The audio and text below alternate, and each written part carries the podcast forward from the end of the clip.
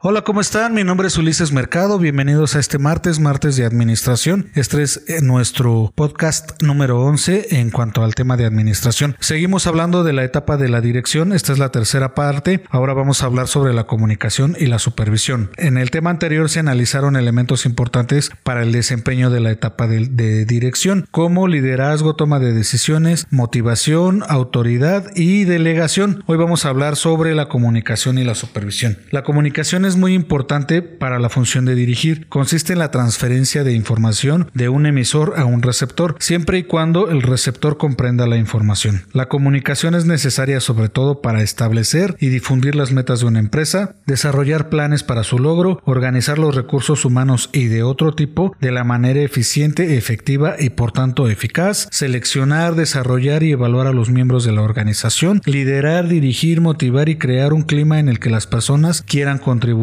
controlar el desempeño. Es importante que en el propósito de comunicación no solo se facilita las funciones generales, sino que además se relaciona a una empresa con su ambiente externo. Y el ambiente externo es fundamental para que nuestros clientes se sientan convencidos de que lo que nos están comprando es un producto de primera calidad. El proceso de comunicación que debemos de conseguir es incluye al emisor, la transmisión de un mensaje a través del canal elegido y el receptor. Las etapas del proceso de comunicación son comunica el emisor del mensaje, después el uso de un canal para transmitir el mensaje. Yo creo que esta parte es muy importante, debemos de elegir el canal adecuado para que nuestro mensaje llegue correctamente al receptor del mensaje, que esa es la etapa del proceso de comunicación, emitir el mensaje, buscar el canal adecuado y recibir el mensaje. Al final vamos a tener una retroalimentación de este proceso de comunicación. Bueno, los flujos de la comunicación fluyen en varias direcciones hacia abajo, hacia arriba, de manera cruzada, tradicionalmente se destacó la comunicación descendente. Dentro de este podcast van a entender un poquito que la manera de dirigir o la manera de comunicación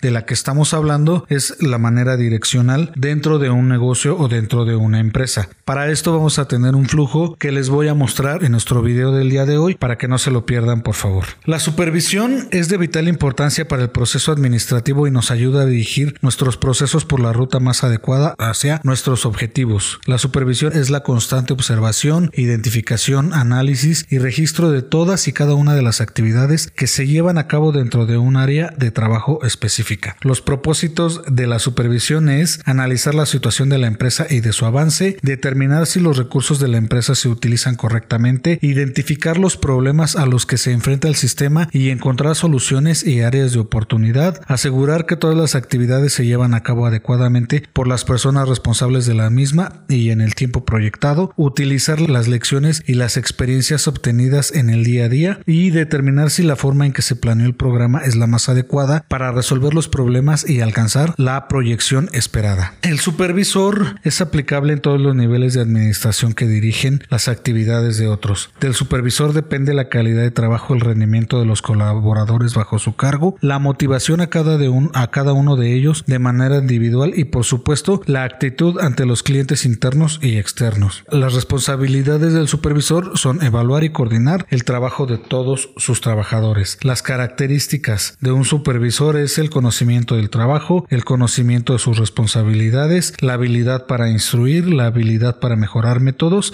y la habilidad para, para dirigir. Toda la supervisión como la comunicación son procesos imprescindibles para lograr dirigir en una organización. A su vez, la etapa de dirección constituye una de las cuatro etapas del ciclo de la administración, en el cual cada una de ellas complementan el proceso que nos permite la conducción de una organización. Por mi parte ha sido todo, muchísimas gracias. Esto fue martes, martes de administración. Cuídense mucho, les mando un abrazo, síganos en redes sociales como Ulises Mercado AN y nos vemos en la próxima. Hasta luego.